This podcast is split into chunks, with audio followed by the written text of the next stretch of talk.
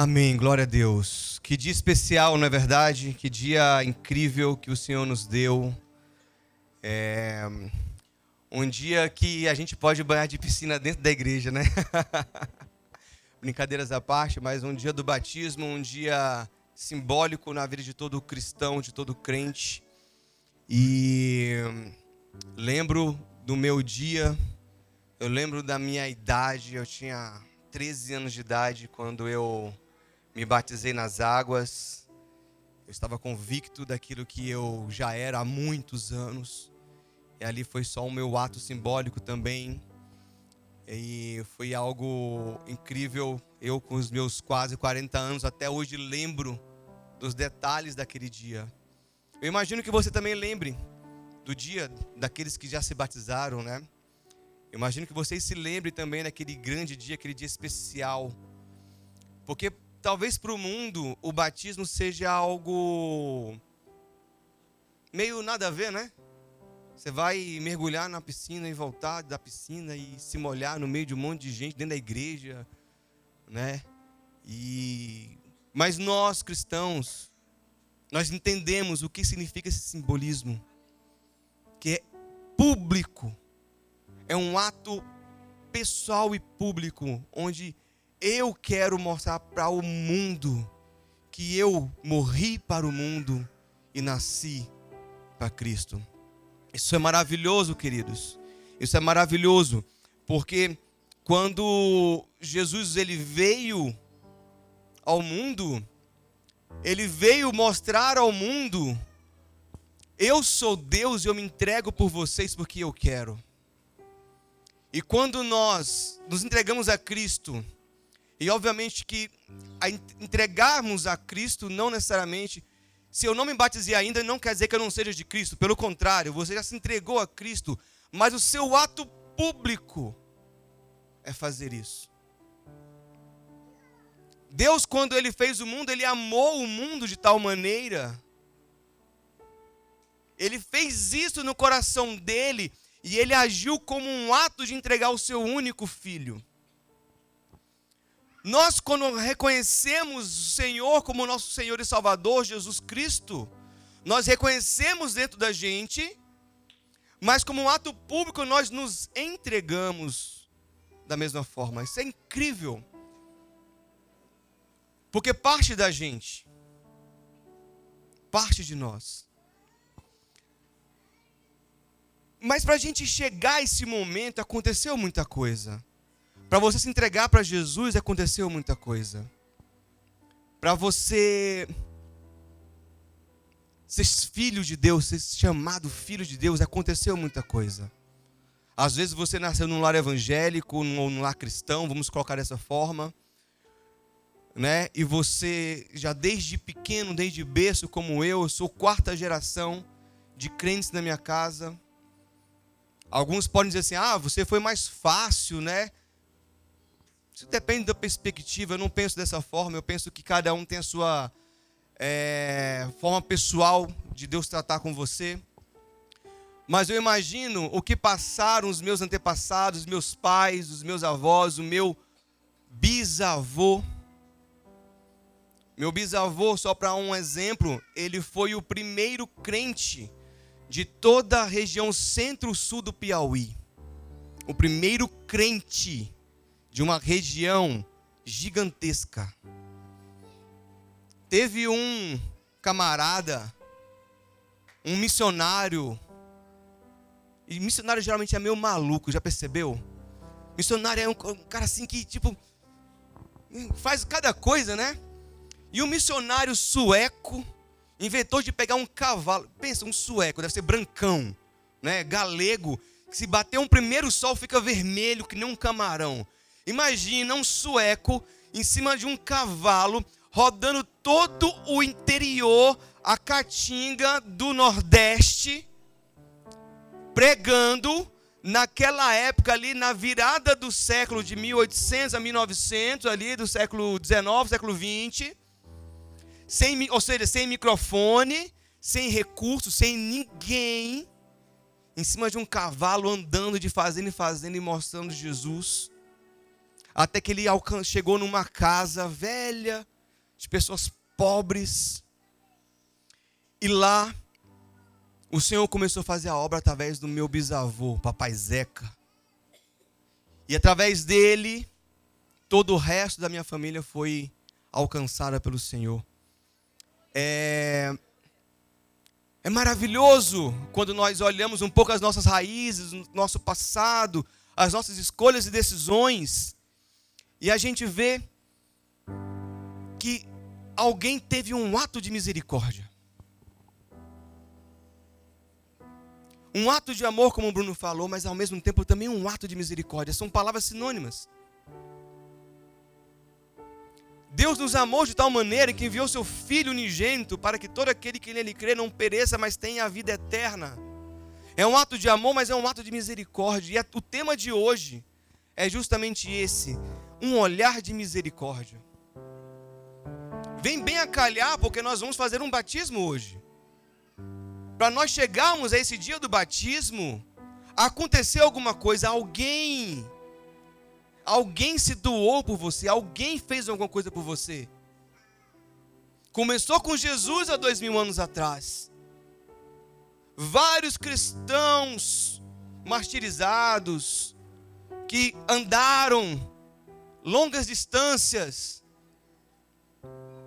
que sofreram, que resistiram e aí chegaram, estou falando bastante a história, chegaram no Brasil, como aconteceu com meu bisavô, e trouxe a oportunidade do Evangelho. Eu tenho certeza que cada um de nós temos um pouco dessa história.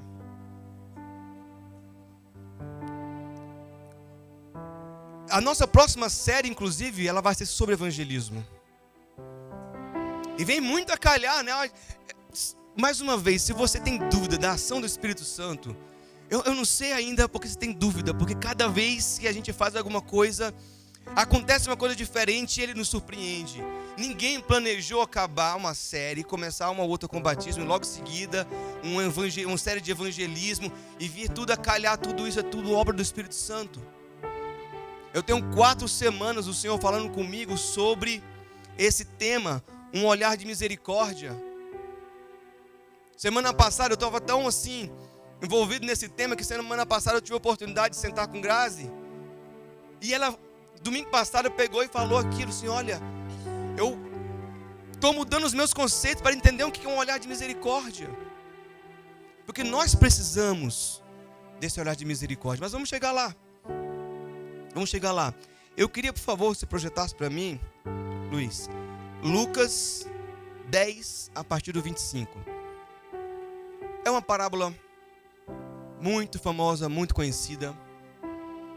Vamos ler. Eu vou, eu vou ler aqui.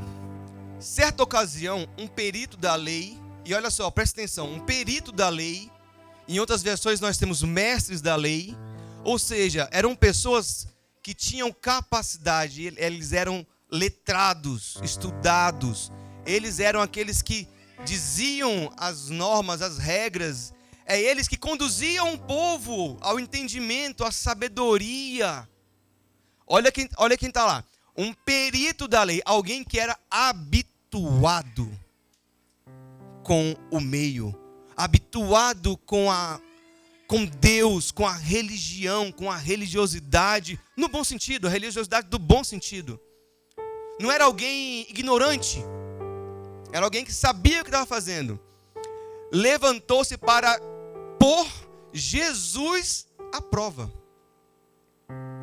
Observe que isso é muito importante. Alguém muito conhecedor, que tinha um carimbo, que tinha um, uma autoridade, colocou Jesus à prova. Ele perguntou: Mestre, o que preciso fazer para herdar a vida eterna? Espera um pouquinho, Luiz. Presta atenção, volta no. Isso, obrigado. Olha só, ele colocou a prova e a pergunta dele é uma pergunta legítima ou é uma pergunta provocativa? Se nós só lemos a pergunta, ela é legítima. Mestre, o que eu posso fazer para poder dar a vida eterna? Quantos já perguntaram isso? Meu Deus, quantas vezes eu me pergunto até hoje, Senhor, será que eu realmente estou fazendo alguma coisa? Será que os meus atos estão me levando a herdar essa vida eterna? É legítima, mas a intenção dele não era legítima. Porque ele queria colocar Jesus à prova. Por favor, próximo. O que está escrito na lei? Perguntou, é, respondeu Jesus. Desculpa, o que está escrito na lei? Respondeu Jesus. Como você a lê? Ele respondeu corretamente. Observe que ele respondeu corretamente, porque ele era um mestre da lei. Ame o Senhor, seu Deus, de todo o seu coração, de toda a sua alma, de todas as suas forças, de todo o seu entendimento. E observe que tem um E.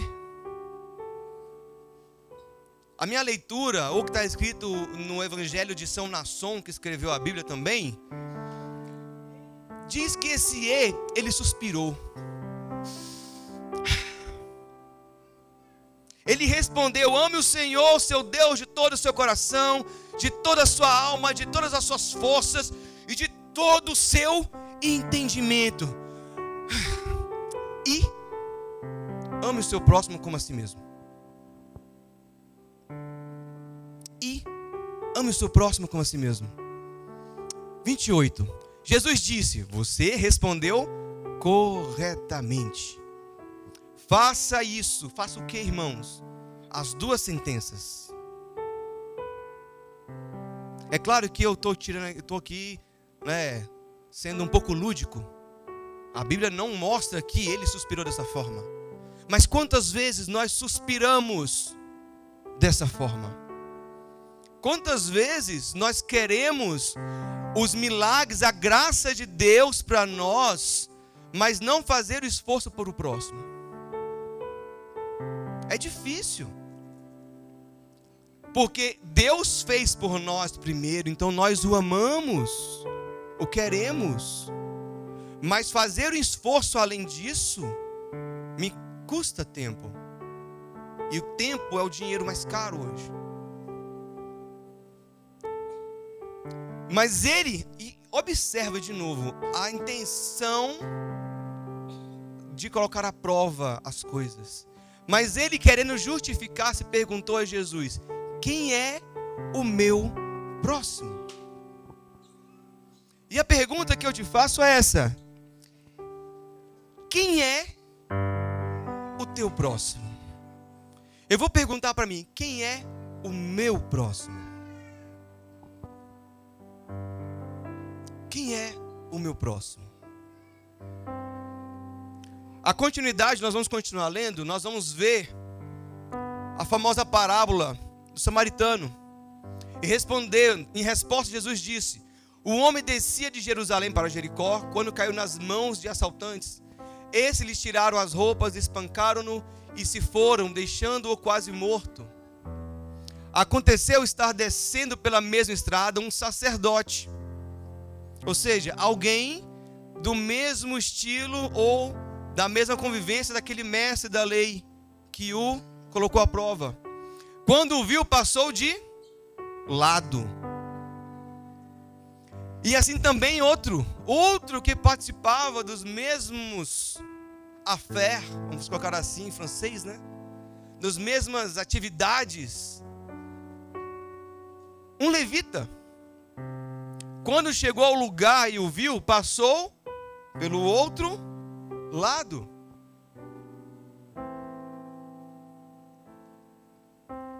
Mais um.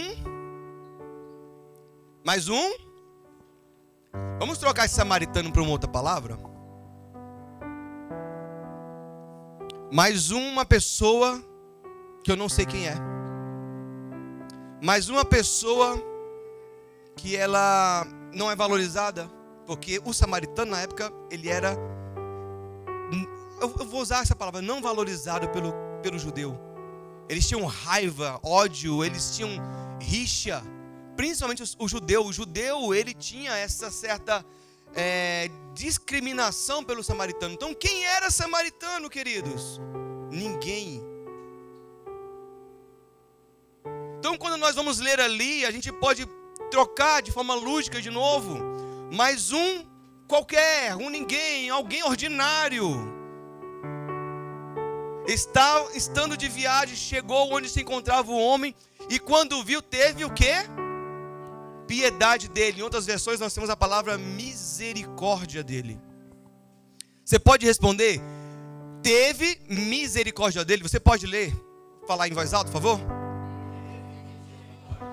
Mais uma vez. 34. Aproximou-se, enfaixou-lhe as feridas, derramando nelas vinho e óleo, depois colocou-o sobre o seu próprio animal, levou para uma hospedaria e cuidou dele. No dia seguinte, deu dois denários ao hospedeiro e lhe disse: Cuide dele. Quando eu voltar, pagarei todas as despesas que você tiver. 36. Qual desses três você acha que foi o próximo do homem que caiu nas mãos dos assaltantes? Jesus perguntando para o mestre da lei.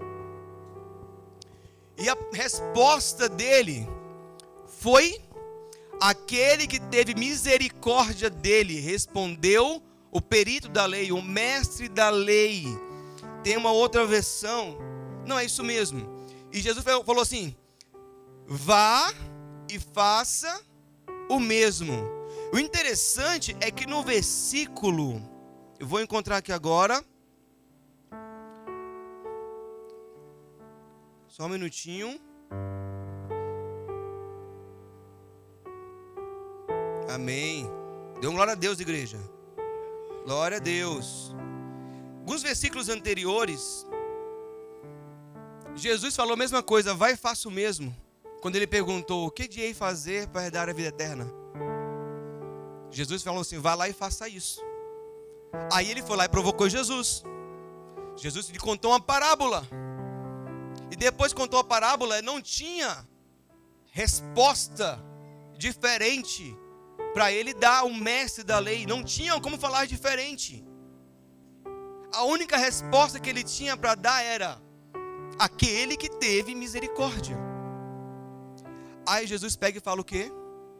Vai lá. Lembra que eu te falei lá atrás, na primeira vez que a gente conversou, que agora, três minutos. Vai lá e faça o mesmo.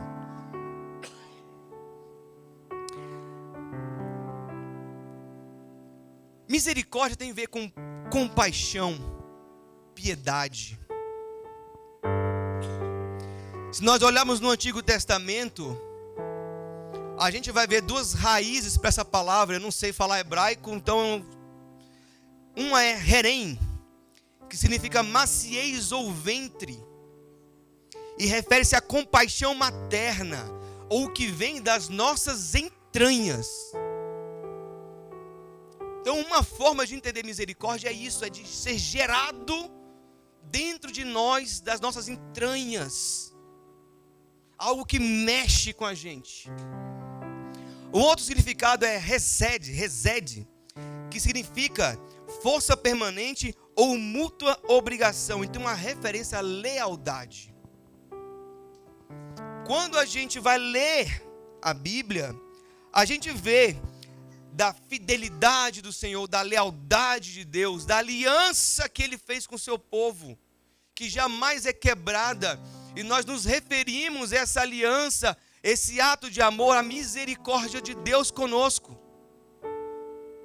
A misericórdia do Senhor são as causas de não sermos consumidos. Essa misericórdia lhe gera lealdade no Senhor.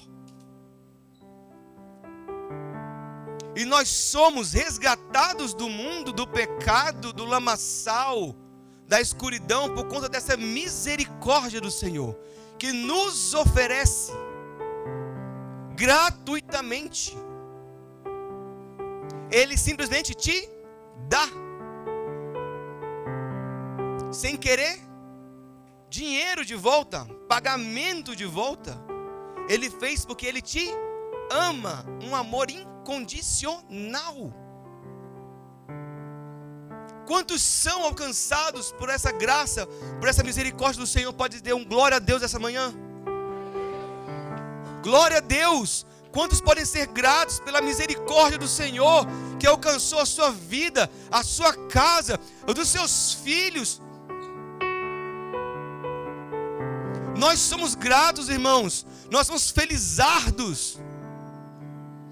Bem-aventurados, felizes é aquele que é alcançado por essa misericórdia.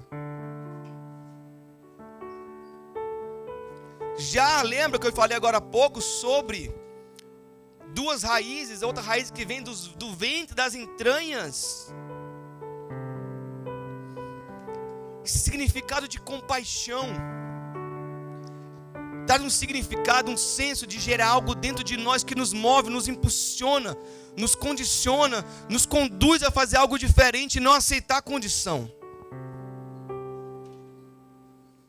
Nós apresentamos aqui agora quatro crianças. Umas recém-nascidas, outras um pouquinho maiores. Mas as mamães sabem, não tem como fugir. Não tem como ignorar. Você está grávida. De vez em quando aparecem uns vídeos aí, né, uns, uns programas na televisão dizendo que a mulher não sabia que estava grávida, foi espirrar, o menino saiu. Então assim, meu Deus, o que foi que aconteceu? Vamos dizer que isso é exceção, né? Geralmente a mãe não tem como fugir.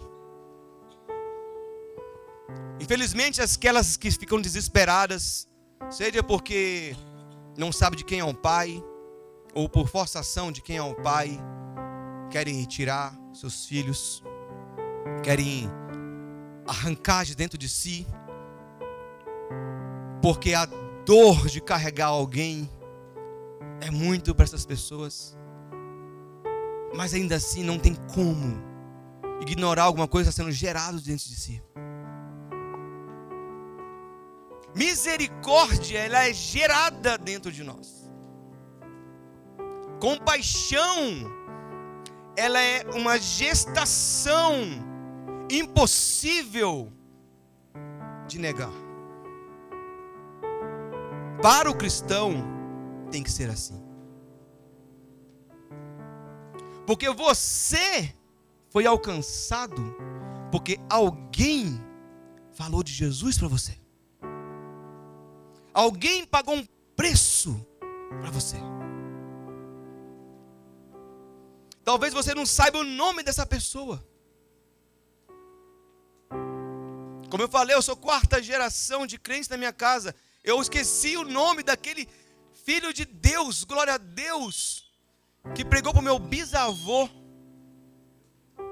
Exato, Deus não esqueceu jamais. Mas nós esquecemos, mas o ato dele perdura até hoje.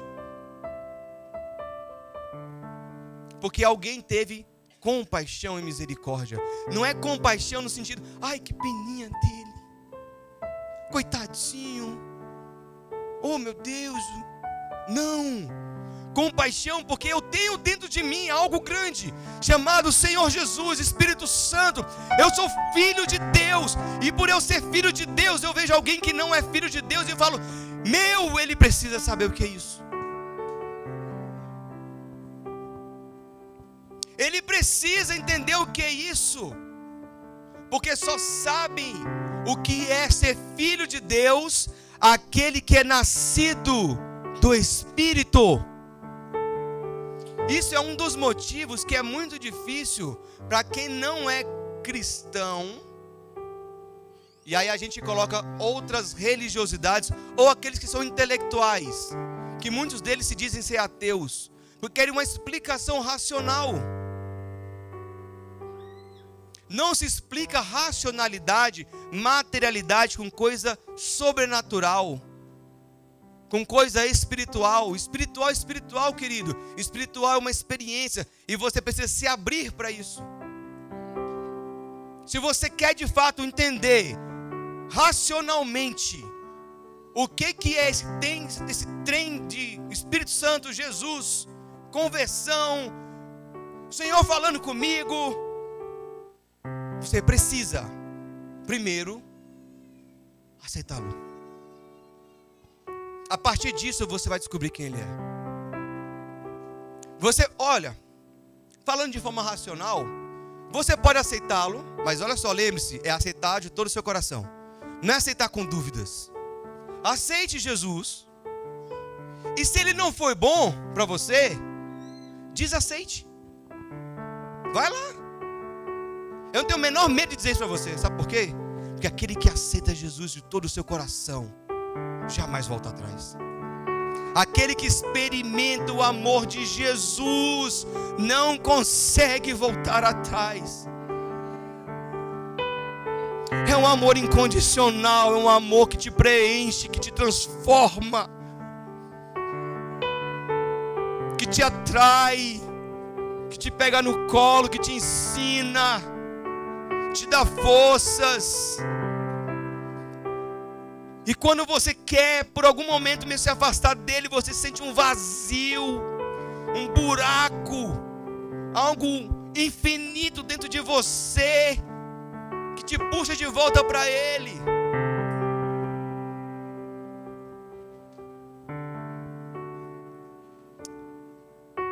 Quem é o meu próximo? Quem é o teu próximo?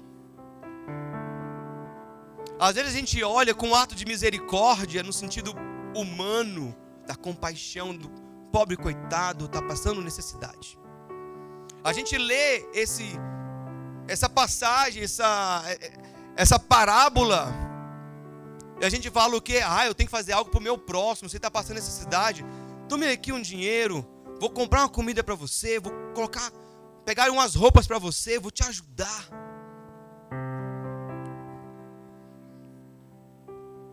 Só que existe algo um pouco mais profundo do que isso.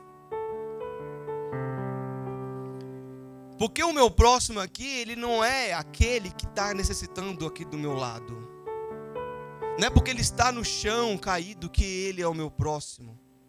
Na verdade, o que o Senhor, o Senhor está falando aqui é que não é quem é o meu próximo a pergunta que deve ser feita. Mas a pergunta é: como eu posso ser um próximo? Eu vou repetir. A pergunta não é quem é o meu próximo. Eu não tenho que ficar olhando assim na rua. Será que ele é meu próximo? Será que ele é meu próximo? Será que ele é meu próximo? Meu próximo é, são os meus parentes? Ou meus, são os meus vizinhos? Não, o meu próximo é o próximo pessoa que eu vou ver. Você. Você é meu próximo. Estou te vendo agora? Você é meu próximo. Eu estou preocupado em saber quem é o meu próximo. Apontar, quantificar, saber o nome, olhar a cara. Urbano. Ah, o seu nome dele, Urbano, é meu próximo. Qual a tua história, Urbano? Me conta a tua história. Ah, é. Vou ter compaixão de você porque a tua história é difícil. Vou ter compaixão de você. Você é meu próximo, eu vou te ajudar. Toma aqui, me ajuda. Mas quando eu olho o seguinte, como eu posso ser um próximo? Eu me coloco antes. Já percebeu? Eu me coloco antes de descobrir quem é. Eu me disponho antes de saber sua dor. Por quê? Porque essa dor, ela não é material. A dor material, a minha compaixão humana ajuda a minha dor, a, dor emocional, a minha compaixão ajuda, sentimental. Mas eu tenho algo dentro de mim que eu conheço. Algo dentro de mim que me preenche. E que essa pessoa que está ali possivelmente nunca ouviu falar. Não tem noção do que é essa pessoa ela precisa que eu compartilhe desse amor. O meu próximo, ele vai além de eu ajudar com bênçãos materiais, com a mão estendida, uma ajuda numa mudança. O meu olhar de nada, o meu olhar, ontem eu fiz a mudança, estou com as costas toda doída. O meu olhar ele é um olhar espiritual. Como eu posso ser um próximo? Se eu estou pronto para ser um próximo, as pessoas chegam até mim. Eu queria que a gente lesse Mateus 18, a partir do 21, 21 a 35. Mas antes da gente ler, lembre-se da oração no Pai Nosso. Vamos lá, Pai Nosso que estás no céu, santificado seja o teu nome, seja feita a tua vontade. Venha a nós o teu reino, seja feita a tua vontade, assim como na terra, no céu. O pão nosso cada dia nos dai hoje, perdoai as nossas ofensas, assim como nós perdoamos aqueles que nos têm ofendido. Olha só, é um condicional. Perdoai as nossas ofensas, assim como nós. Ou seja, primeiro tem que acontecer o assim como nós, para depois ele perdoar. De novo, eu gosto de matemática, então eu gosto muito da coisa racional. Primeiro é assim como nós temos perdoado. Primeiro é assim como nós temos agido com misericórdia. Primeiro é assim como nós temos vivido as coisas. Ele há de nos perdoar. Ele há de ter misericórdia conosco. Da mesma forma, se você pegar lá o resumo dos mandamentos, nós temos amarás o teu Deus sobre todas as coisas e ao teu próximo como a ti mesmo. Então, se também é um condicional, tem um ezinho, nem adianta você começar a primeira expressão se a segunda não vale. Se você não ama o teu próximo como a ti mesmo antes, como você vai amar Deus? É incoerente. É incoerente. Por favor. Mateus 18, 21 a 35. Então Pedro aproximou-se de Jesus e perguntou: Olha como é diferente a humildade, queridos, daquele que quer buscar o Senhor e compreender aquilo que o Senhor tem. Não é colocar a prova, não é com desdém, não é com altivez, não é com pegadinhas, mas é puro, é simples, é sem malícia. Olha lá, Pedro aproximou-se de Jesus e perguntou: Senhor, quantas vezes deverei perdoar o meu irmão quando ele pegar contra mim? Até sete vezes? É uma dúvida inocente. Jesus respondeu: Eu digo a você, não até sete, mas até setenta vezes sete. Por isso, o reino dos céus é como um rei que desejava acertar as contas com seus servos. Quando começou o acerto, foi trazido à sua presença um que lhe devia uma enorme quantidade de prata. Tem uma outra versão, que é essa versão que eu tenho aqui, que ela fala algo interessante. Que versículo é aquele lá? 23, né? 24? Um... E passando a fazê-lo, é, trouxeram-lhe um que devia 10 mil talentos. O que é talento, gente? Talento é aquele que sabe tocar um, um violão? fazer uma, pintar uma coisa, cantar? Também, né? Mas talento aqui está falando monetariamente. E olha que interessante, estamos falando de 10 mil talentos. Você tem noção que, que custa 10 mil talentos? 10 mil talentos, cada talento é equivalente a 34 quilos de ouro. Cada talento custava em torno de 6 mil dracmas. 6 mil dracmas. Cada dia de trabalho, você ganhava uma dracma. Olha a enormidade disso. Cada dia de trabalho, você ganhava uma moedinha. Um negocinho. Para você conseguir 6 mil, você tinha que trabalhar 20 anos. De novo, para você conseguir 6 mil, precisava de 20 anos. Um talento custava seis mil dracmas. Esse homem devia dez mil talentos. Fazendo a conversão bem rapidinho, se você ganha 15 dólares por hora, você vai ganhar em torno de 30 mil dólares por ano. Você fazendo essa multiplicação de 20 anos aí, você vai ganhar em torno de 600 mil dólares. Em 20 anos. Essa pessoa devia 6 bilhões de dólares. Olha o tamanho da dívida desse cara. 6 bilhões de dólares. Se você ganhasse 15 dólares por dia, por hora. Dificilmente a média aqui é 15 dólares por hora. Mas continuando. Como não tinha condições de pagar, você tem condições de pagar 6 bilhões de dólares hoje da sua dívida? Hã? Se eu trouxesse 10 de você para te ajudar a trabalhar, dava, dava conta? Vou pagar em moedas, né? O Senhor ordenou que ele, sua mulher e seus filhos e tudo que ele possuía fosse vendido para pagar a dívida. O servo se prostrou diante dele e lhe implorou: Tem paciência comigo, ele, eu te pagarei tudo. Tem misericórdia, clemência, tenha compaixão de mim. O Senhor daquele servo teve o que? Compaixão. E significa o que compaixão?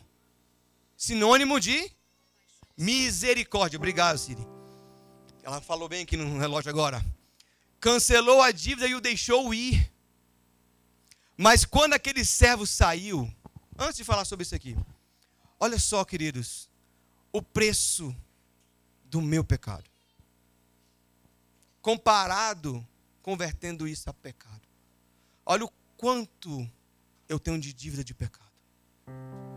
Se eu fosse colocar em dinheiro, são 6 bilhões de dólares. Eu jamais teria condições de pagar isso. Eu poderia ter 50 gerações na minha família, eu não ia conseguir pagar isso. Mas ele foi misericordioso comigo e me perdoou. O Senhor foi bom. O Senhor foi bom comigo. Ele cancelou a minha dívida. Ele cancelou a tua dívida. Aí que entra o grande lance. Porque a gente vai para o próximo. Mas quando aquele servo saiu encontrou um de seus conservos, o que é conservo? É um servo junto com você. Ou seja, não é nem seu servo também. É um cara que é tão servo quanto você daquele rei. E esse camarada, esse conservo, lhe devia 100 denários. E 100 denários, fazendo conversão, não vou falar de números aqui, mas em torno de 12 mil dólares. O que, que são 12 mil dólares? É muita coisa, eu sei disso. Mas o que são 12 mil dólares diante de 6 bilhões de dólares? Cosquinha, né? Agarrou-o e começou a sufocá-lo, dizendo: Pague-me o que me deve. Então o seu conservo caiu de joelhos e implorou-lhe: Tenha paciência comigo, eu lhe pagarei a você. Mas ele não quis, antes saiu e mandou lançá-lo na prisão até que pagasse a dívida. Quando outros servos, ou seja, quando os outros conservos, estava todo mundo no mesmo barco. Companheiros dele vi, ouviram o que havia acontecido, ficaram muito tristes e foram contar ao seu senhor tudo o que havia acontecido. Então o Senhor chamou o servo e disse: Servo mau, cancelei toda a sua dívida porque você me implorou. Você não devia ter tido misericórdia com seu conservo, com, como eu tive com você? Irado, seu senhor entregou aos torturadores até que pagasse tudo o que devia. Assim também fará o Pai Celestial a vocês, se cada um de vocês não perdoar de coração o seu irmão. Nessa versão que eu tenho aqui, fala o seguinte: Assim também o meu Pai que está no céu fará com que vocês, se do íntimo não perdoarem cada um do seu irmão, cada um do seu irmão. Aqui essa parábola fala de perdão mas nós podemos olhar com um olhar de compaixão e de misericórdia. Com um olhar de que eu tenho o poder dentro de mim, eu tenho o direito de escolha de fazer alguma coisa. Algo que gera dentro de mim compaixão, misericórdia. E quantas vezes nós estamos entregues ao Senhor num culto, sentindo a presença dEle, mas nós estamos ignorando aquele que não sabe o que é isso. É forte, irmãos. Não é fácil, porque não mexe com, somente com vocês. Como sempre falo para vocês, eu sou o primeiro a levar, né, aqui nos lombos.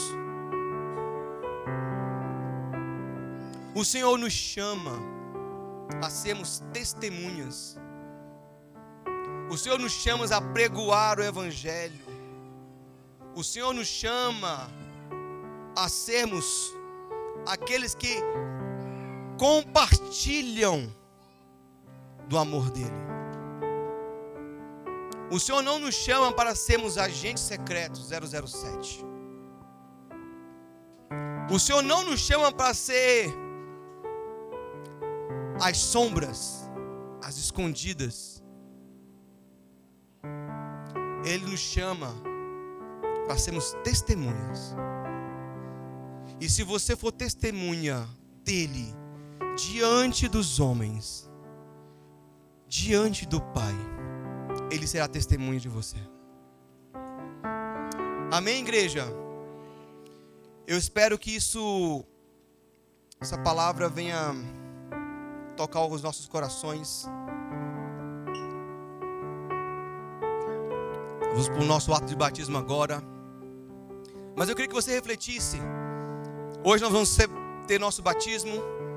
E para que essas pessoas se batizem hoje, desçam as águas, alguém falou de Jesus para essa pessoa. Seja seus pais, seja uma outra pessoa. Alguém teve um ato de misericórdia e apresentou Jesus a você.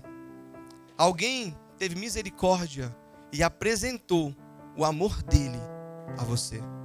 Hoje você tem a liberdade, a livre escolha de segui-lo de todo o seu coração.